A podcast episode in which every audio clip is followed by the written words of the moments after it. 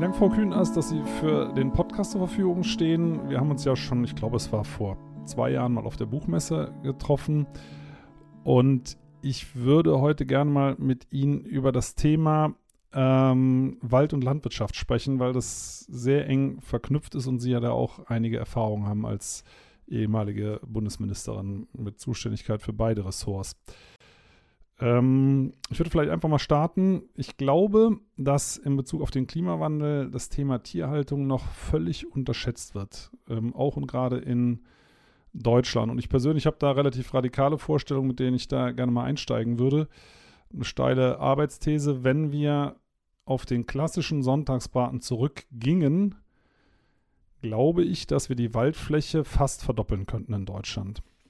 Oh. Und Wald hat eben in Bezug auf Klima eine, eine ganz entscheidende Wirkung. Ja, genau, wir starten mal direkt mit einer, mit einer steilen These ein. Sie können mich da auch korrigieren. Die Zahlen, die ich habe, die stammen zwar auch von, von Bundesinstituten, in dem Fall vom äh, Bundesinformationszentrum Landwirtschaft.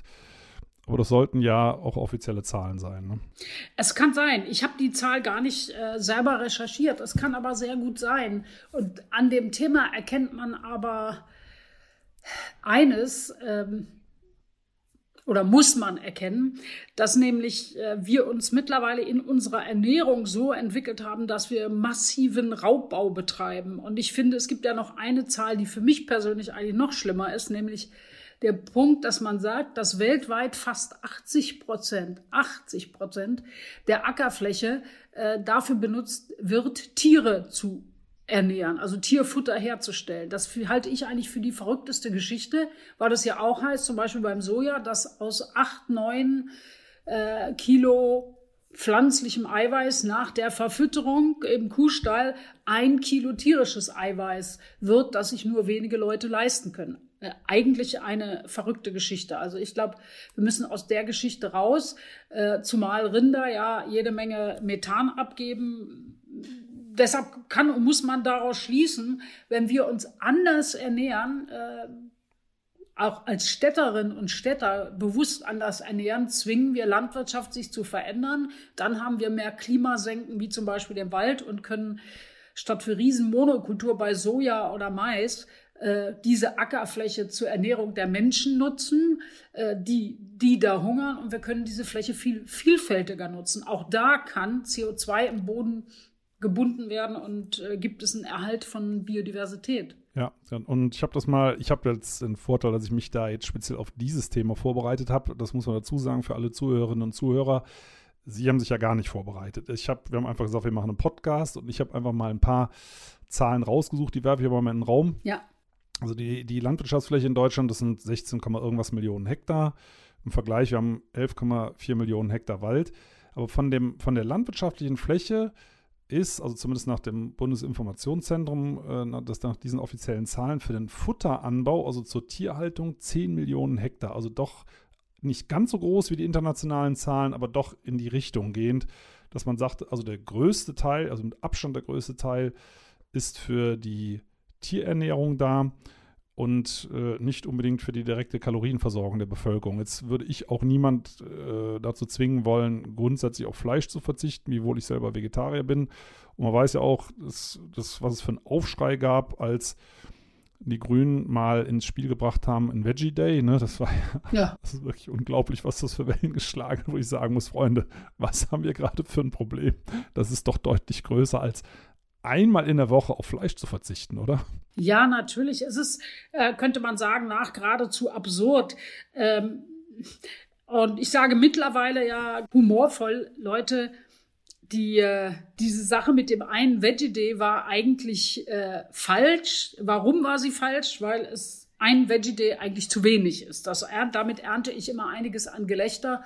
Und ich sage im Übrigen auch, Sie müssen nicht auf uns Grüne hören. Äh, fragen Sie einfach Ihren, Ihre Hausärztin oder Ihren Hausarzt. Da bekommen Sie nämlich auch genau diesen Satz, dass die Leute sagen, äh, essen Sie weniger Fleisch. Und es kann ja auch nicht sein, dass auf der einen Seite in Hitlisten bei den Sachbüchern äh, immer Ernährungsbücher sind, die auch erklären, wie man durch eine, eine gute Ernährung, also sich einfach in einem gesunden Allgemeinzustand hält, wie man sich nicht ernähren soll, wenn man, ich weiß nicht, Neurodermitis hat, Arthrose und was auch immer.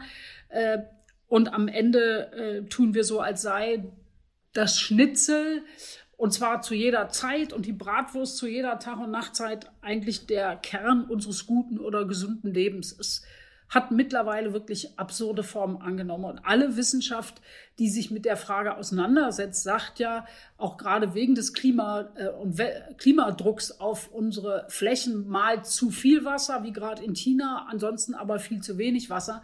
Wir werden uns verändern müssen. Im Übrigen werden wir uns auch verändern müssen, sodass in 10, 20, 30, 40 oder in 100 Jahren äh, Leute mitten in Europa ihre Ernährung noch sichern können und übrigens auch die Menschen woanders auf dieser Welt. Ja, es kann ja nicht sein, dass wir deren Ackerfläche nur äh, für Tierfutter in Europa degradieren. Ja, also das sind, das sind äh, Dinge, da hat man manchmal so ein bisschen den Eindruck, dass, dass das Fleisch bei den Deutschen wie die Waffen bei den Amerikanern ist. Das hört sich jetzt sehr hart an, aber äh, es ist ja gerade aktuell, ich glaube, vor zwei, drei Tagen war es ein Bericht, dass die der CO2-Ausstoß, der CO2-Gehalt der Luft sich dem nähert, was wir vor über drei Millionen Jahren hatten. Und wenn das so weitergeht, dann sind wir bald in einem Zustand wie vor 15 Millionen Jahren. Also in eine, in eine Warmzeit, die man so schnell auch nicht mehr bremsen kann. Also Probleme, die jenseits von dem sind, was wir jetzt durch Corona erfahren. Und wenn man sieht, was wir, zu was wir alles in der Lage sind, das ist, ist ja mutmachend, dann fragt man sich wirklich immer,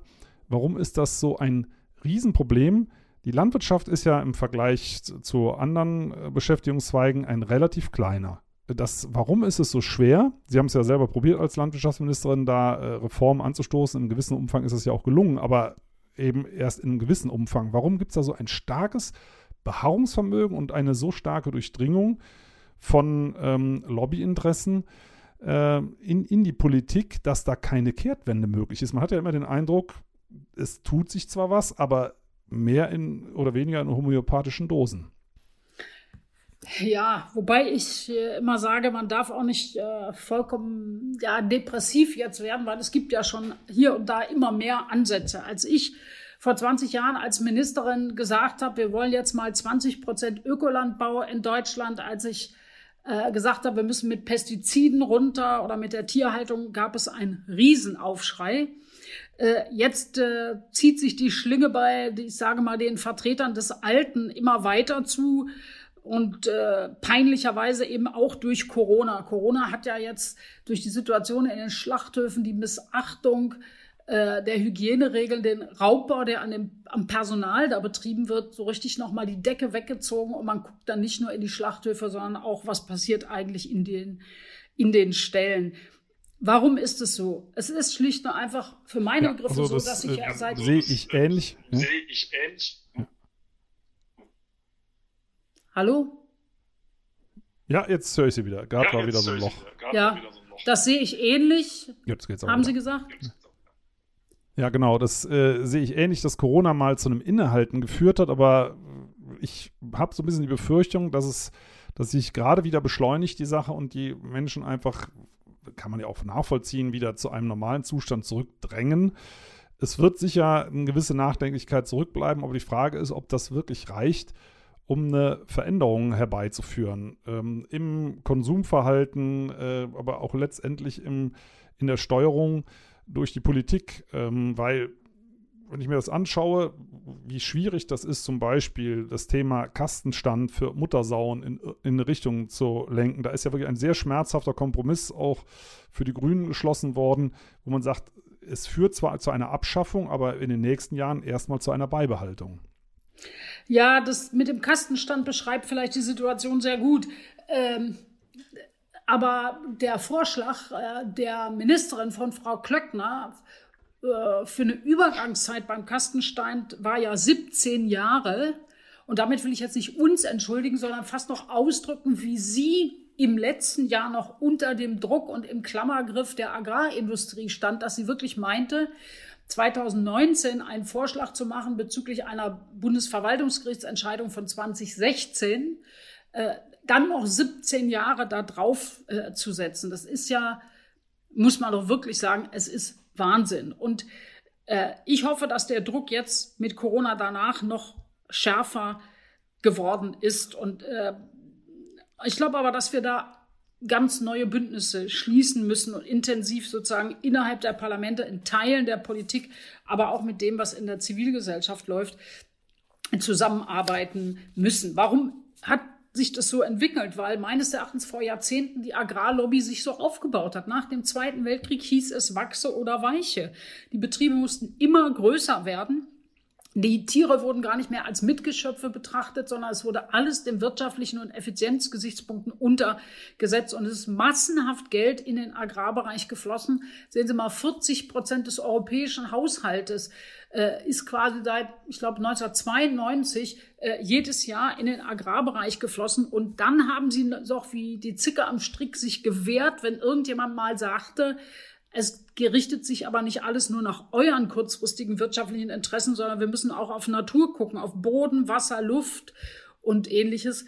Äh, und äh, ich sag mal, in dem Bereich müssen wir, müssen wir jetzt weiter Druck machen. Und vielleicht liegt eine der Antworten auch gar nicht im engeren Bereich in der Landwirtschaft, sondern bei uns als Käuferinnen und Käufern in den Städten. In den Städten muss und kann es mehr Bewegung geben, müssen in Kindergärten, Schulen, Unimensen, Kantinen, in Altersheimen überall umstellen, zum Beispiel auf mehr Bio, ja, auf mehr regionale.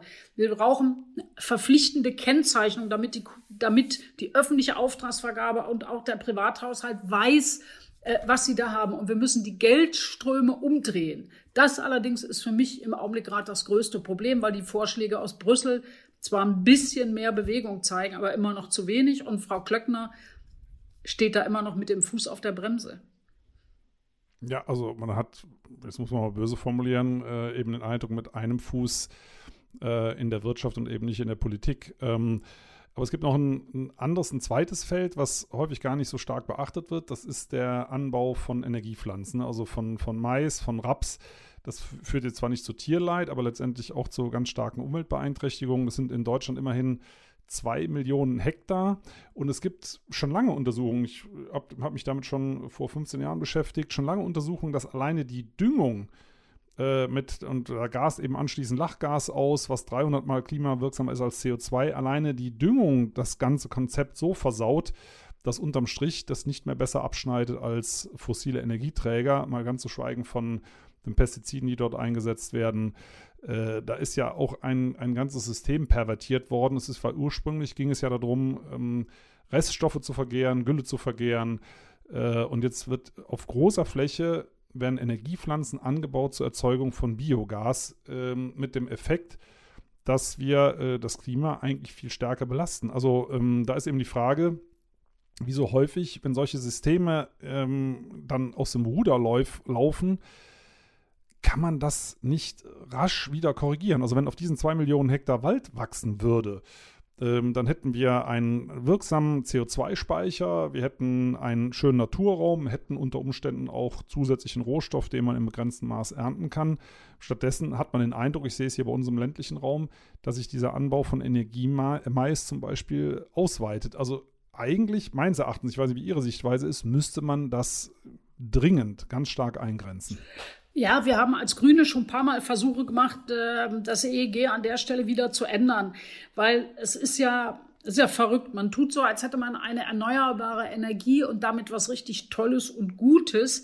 Tatsache ist aber, dass es eine Monokultur ist, dass die Maismonokulturen ja äh, auch kaum was gegen Bodenerosion tun, weil sie so flach wurzeln. Sie haben das Thema Düngung angesprochen.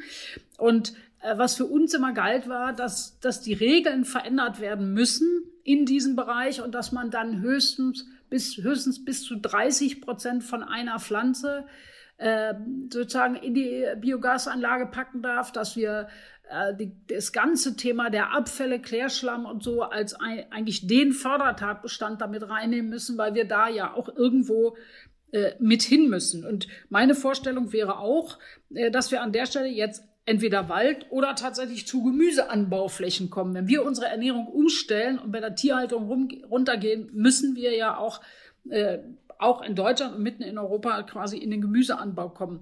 Das Einzige, was ich in dem Kontext positiv finde, ist, dass die äh, Europäische Kommission mit ihren Vorschlägen jetzt für einen Green Deal und für diese Farm to Fork Strategie, also das vom Acker bis zum Teller, auf dem es am Ende landet, ähm, ein Umbau stattfinden muss, äh, dass sie da ein paar gute Sachen vorschlagen, nämlich dass bis 2030 die Pestizide, die in äh, den Mitgliedstaaten benutzt werden, um 50 Prozent reduziert werden müssen und bis 2030 sollen äh, es 25 Prozent Ökolandbau äh, in Europa geben. Und äh, da finde ich, und da muss unser, jetzt sagen wir mal von Politikern, aber auch von der Zivilgesellschaft und anderen, die sich fachlich engagieren, eigentlich unser Druck hingehen, dass wir sagen, das ist ja wohl das Mindeste. Und dass dann auch entsprechend Strategien aufgebaut werden, die übrigens jetzt wirken sollen und dann nicht erst im, am Ende kurz vorm Jahr 2030. Ja.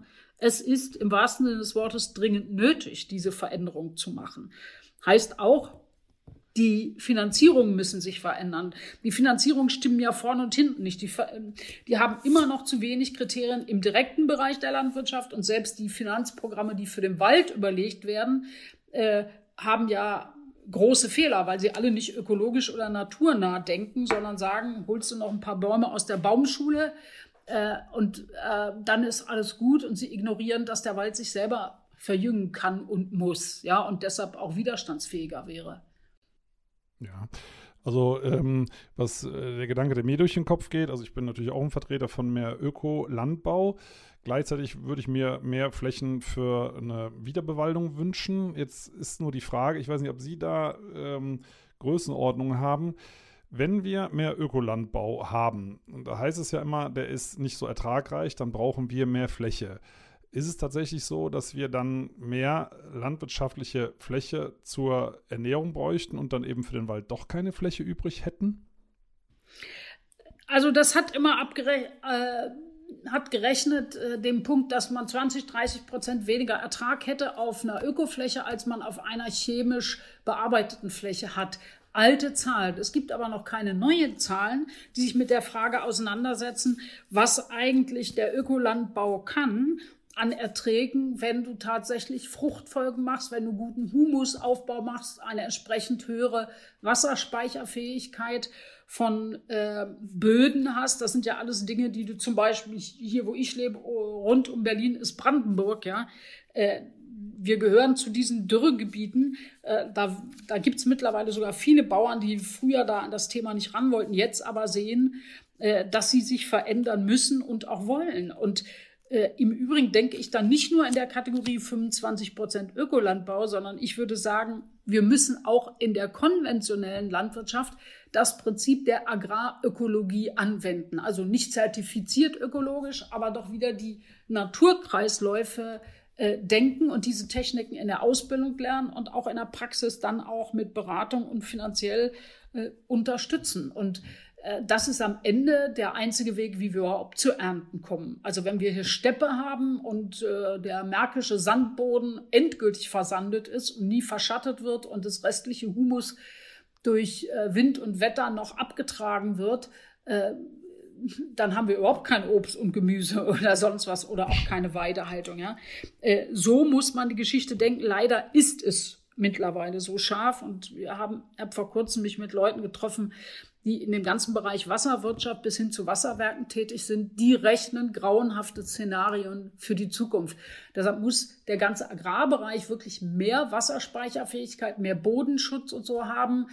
Äh, und übrigens müssen wir deshalb auch naturnahe Wälder erhalten, ja, weil du ja äh, auch da nicht irgendwelche Baumreihen nur brauchst und offene Böden, sondern äh, auch da muss die Möglichkeit, Wasser aufzunehmen und zu speichern. Also die ganze Schwammfähigkeit muss äh, da unterstützt werden. Und wo ich Schwammfähigkeit sage, sag mal, wir sind ja so weit, dass wir Schwammfähigkeit selbst für Stadtentwicklung denken. Ja? Wie viel Fläche hat die Stadt, um Wasser aufzunehmen und ein bisschen zu halten, statt es einfach nur in die nächste Kanalisation zu spülen. Und in diesem Kontext äh, ist dann natürlich auch klar, dass wir, sage mal, mehr Wald brauchen. Aber für mich in der Politik ist es so, ich möchte mehr Wald, ich möchte vor allem naturnahen Wald hier und woanders erhalten. Also sozusagen von unseren gemischten Wäldern, Buchenwäldern oder die tropischen Regenwälder. Wir brauchen sie dringend, aber wir brauchen in der Landwirtschaft auch den anderen Umgang mit Boden.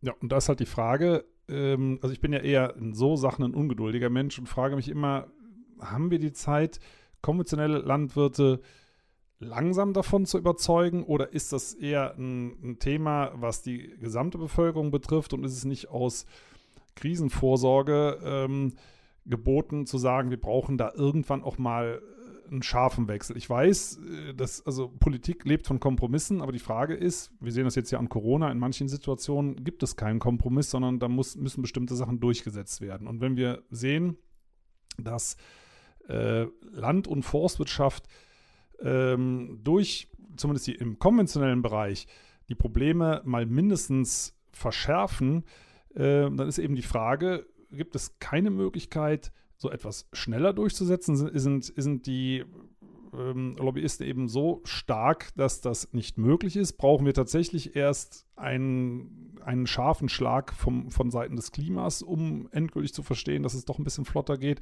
Oder ja, also ich bin, bin eben kein Politiker, wie Sie merken, und ähm, ich würde mir einfach wünschen, wir könnten das innerhalb von fünf bis zehn Jahren umsetzen und nicht innerhalb von zehn Jahren auf 50 oder auch nur 25 Prozent der Fläche. Ne? Also ich, für mich ist das Problem einfach so drängend, gerade wenn ich an Brandenburg denke, dass ich sage, wir haben für bestimmte Landstriche meines Erachtens gar keine 10 oder 20 Jahre mehr Zeit. Das stimmt. Die haben wir gar nicht, die Zeit. Weshalb ich ja übrigens froh bin, dass wir jetzt in Berlin, in der Stadt und Land Berlin, eine Ernährungsstrategie aufgelegt haben und es jetzt richtig losgeht. Die ab diesem Herbst muss, äh, ich hoffe, dass Schule wieder besser stattfindet, aber äh, wir hatten festgelegt, dass die Schule, die Grundschule, die ersten sechs Jahre in diesem Schuljahr 30 Prozent Bioessen auflegen muss und ab dem nächsten Schuljahr 50 Prozent Bioessen. Und wir haben mit Axel Vogel, neuer Agrarminister in Brandenburg, jetzt schon angefangen, das miteinander zu strukturieren und zusammenzubringen und zu sagen, dass das eine Perspektive für die Bauern in Brandenburg ist. Und siehe da, ich dachte erst, die sind alle stinkig, aber denen steht, jetzt benutze ich ein falsches Bild, das Wasser bis zum Hals quasi betrieblich, weil es kein Wasser gibt und das dritte Dürrejahr und sie auch ahnen, dass weitere Dürren äh, folgen. Und die sagen plötzlich, okay, das ist eine Perspektive, weil sie sagen, wenn die, der große Bereich der Gemeinschaftsverpflegung, Kindergarten, Schulen, Unimensen, Altersheime, Krankenhäuser, auch mit der Charité, bin ich mittlerweile mit einigen Profs im Gespräch zu dem Thema, dann haben wir da eine große Mengenabnahme, die es auch verstehen Sie, auch eine Zuverlässigkeit hat. Und wir müssen nicht darauf warten, dass der eine oder andere Privatkunde sein Körbchen äh, entsprechend füllt. Ich glaube, da sind die Städte in ganz großer Verantwortung. Wir müssen quasi aus den Städten raus in größeren Strukturen denken und quasi der Politik Feuer unterm Stuhl machen. Das sage ich, obwohl ich Politikerin bin. Warum? Weil das ist wie beim kaukasischen Kreidekreis. Das Kind steht in der Mitte und alle ziehen. Aber immerhin müssen beide Seiten ziehen. Es kann nicht sein, dass nur die alte Agrarindustrie und Chemieindustrie und die, die die Riesenbetriebe haben und alt denken oder die, die sagen, nach mir die Sintflut, äh, ist mir doch egal. Es gibt ja auch immer mehr Landwirte, die da mit den Treckern durch Städte fahren und sagen, bloß keine Regel, Geld nehme ich, Subventionen nehme ich, aber keine Regeln, keine Ordnungspolitik. Da braucht es auf der anderen Seite also einen ganz massiven Druck. Deshalb bin ich ja froh, dass sie ungeduldig sind. Ich eigentlich auch, aber ich, ja, verstehen Sie, ohne Ungeduld geht gar nichts. Und da müssten noch mehr Ernährungsräte in den Städten, diese großen Auftragnehmer müssen umgestellt werden. Wir müssen erzwingen, dass dass äh, die öffentliche Auftragsvergabe bis hin zum Buffet des Landrates und so immer hin und sagen, was haben Sie da bestellt? Kommt das von lokalen Bauern? Ist es ökologischer hergestellt und so? Und ich glaube, dass da, da sozusagen der, die, die, der Druck dran ist. Und manche sagen ja immer, okay, wir bewegen uns ja schon, wir denken ja jetzt auch Enkeltauglichkeit ist so ein Wort, das macht mich wieder irre. Enkeltauglich, ich weiß nicht, was es bei Ihnen auslöst das ist, das ist so ein bisschen wie das drückt es in die Zeit, wo die Enkel mal erwachsen sind. Da muss es noch was für taugen. Aber darum, also ist ja gar nicht der Punkt. Du musst eigentlich ein Wort finden, das sagt, ich muss heute mein Leben verändern. Ja, also und enkeltauglich ist, also ein bisschen rumpuscheln und noch ein digital, ein bisschen Digitalisierung auf dem Trecker und das war's dann, ja. Aber nein, wir müssen uns jetzt massiv verändern. Wir müssen merken, dass das gute Leben und wir uns gut fühlen und unsere Verantwortung, die ja zur Freiheit dazugehört, dass die eben heißt, dass wir jetzt sehr schnell Dinge verändern müssen. Und ich glaube, das Tempo kriegen wir nur hin, wenn wir, äh, wenn wir diesen Druck aus den Städten machen, weil Sie haben ja recht. Also, ich meine, ich habe vor fast 20 Jahren gesagt, ich will 20 Prozent Ökolandbau in zehn Jahren. Das ist viel blockiert worden, auch von Frau Klöckner, Frau Konnemann, von CDU-Landesministern und so, die immer das Alte bewahren wollen und mir Ideologie vorgeworfen haben. Ich habe immer gesagt, lest doch mal die Studien. Das hat doch nichts mit Ideologie zu tun, sondern mit Lesen und Verstand. Jetzt kommt die EU mit 25 Prozent und da dürfen wir nicht zulassen, dass das ewig dauert. Also lassen Sie uns das mal verabschieden, überhaupt eine Mehrheit in der Europäischen Union im Agrarrat oder in den Regierungsräten sonst hinkriegen, ist der erste große Punkt. Dann hören wir aber nicht auf, sondern dann sagen wir, es wäre ja blöd, wenn wir nicht quasi über Schulen und Catering, über Mensen, über unser eigenes Verhalten erzwingen, ähm, dass es schneller geht. Ja? Also mit dieser Zahl wären wir nicht fertig. Also das ist doch der, ein wichtiger Punkt, dass wir jetzt erstmal versuchen, diese zwei Vorgaben der Europäischen Union, nämlich minus 50 Prozent Pestizide und der ökologische Landbau soll in der EU auf 25 Prozent anwachsen, dass wir den jetzt auch versuchen durchzusetzen, umzusetzen und die wirklich sehr scharf und in breiten Bündnissen gegen die alten Beharrungskräfte gehen. Und dann sind wir nicht fertig. Wenn wir das durchhaben, gibt doch parallel dazu, müssen wir aus den Städten aktiv sein und dafür Sorge tragen, dass es eben noch schneller geht. Das wäre ja gelacht. Wir müssen schlicht und einfach auch andere Regeln noch versuchen durchzukriegen. Also eine Kennzeichnung, bei der wir auch eine Herkunftskennzeichnung wissen, was woher kommt. Äh, wir müssen die, diesen Begriff der Agrarökologie umsetzen, also noch nicht zertifizierter Ökolandbau, aber doch äh, mehr regenerativ mit der Natur umgehen und gnadenlos dafür kämpfen, dass kein Geld äh, in die alten Strukturen fließt. Und also insofern, sag mal so, das ist für mich nicht so, dass ein Werkzeug zählt und es alleine hinrichten kann, sondern wir müssen sozusagen von allen Seiten kommen.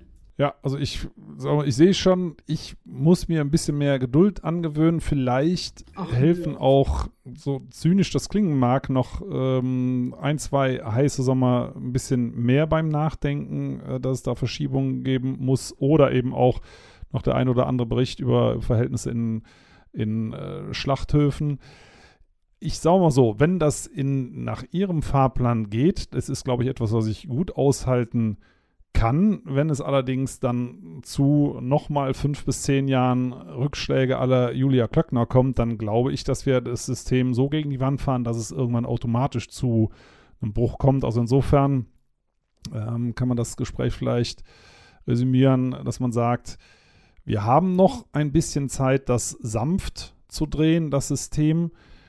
Äh, wenn das allerdings so weiterläuft wie, wie in den letzten Jahren, dann wird es wahrscheinlich zu einem, zu einem härteren Bruch kommen, der im Übrigen ja gar nicht schlimm sein muss. Das heißt einfach nur, dass es dann irgendwann auf größerer Fläche schneller gehen muss, äh, mit der Folge, das werden die Menschen ja hinterher sehen, dass es, dass, es geht ja darum, dass es einem besser geht. Das wird, das wird sich ja nicht verschlechtern. Verschlechtern äh, wird sich das Klima, aber nicht die Form, wie wir anschließend hoffentlich dann mit besseren Methoden äh, sowohl Tier als auch ähm, Boden behandeln. Also von daher muss ich sagen, ich bin trotzdem vorsichtig optimistisch, aber wenn ich ganz ehrlich bin, ich möchte keine Parteipolitik machen, aber ich hoffe schon auf die nächste Bundestagswahl und eine andere Besetzung des Landwirtschaftsministeriums. Das tue ich auch, da haben wir was gemeinsam. Aber ich will trotzdem bitten, dass Sie Ihre Ungeduld behalten, weil es braucht ungeduldige Menschen. Und äh, es ist ja so wie Fridays for Future, diese jungen Leute, die freitags dann statt in die Schule demonstrieren gingen. Das ist ja auch eine Ungeduld, die wir brauchen, die den Druck macht. Äh,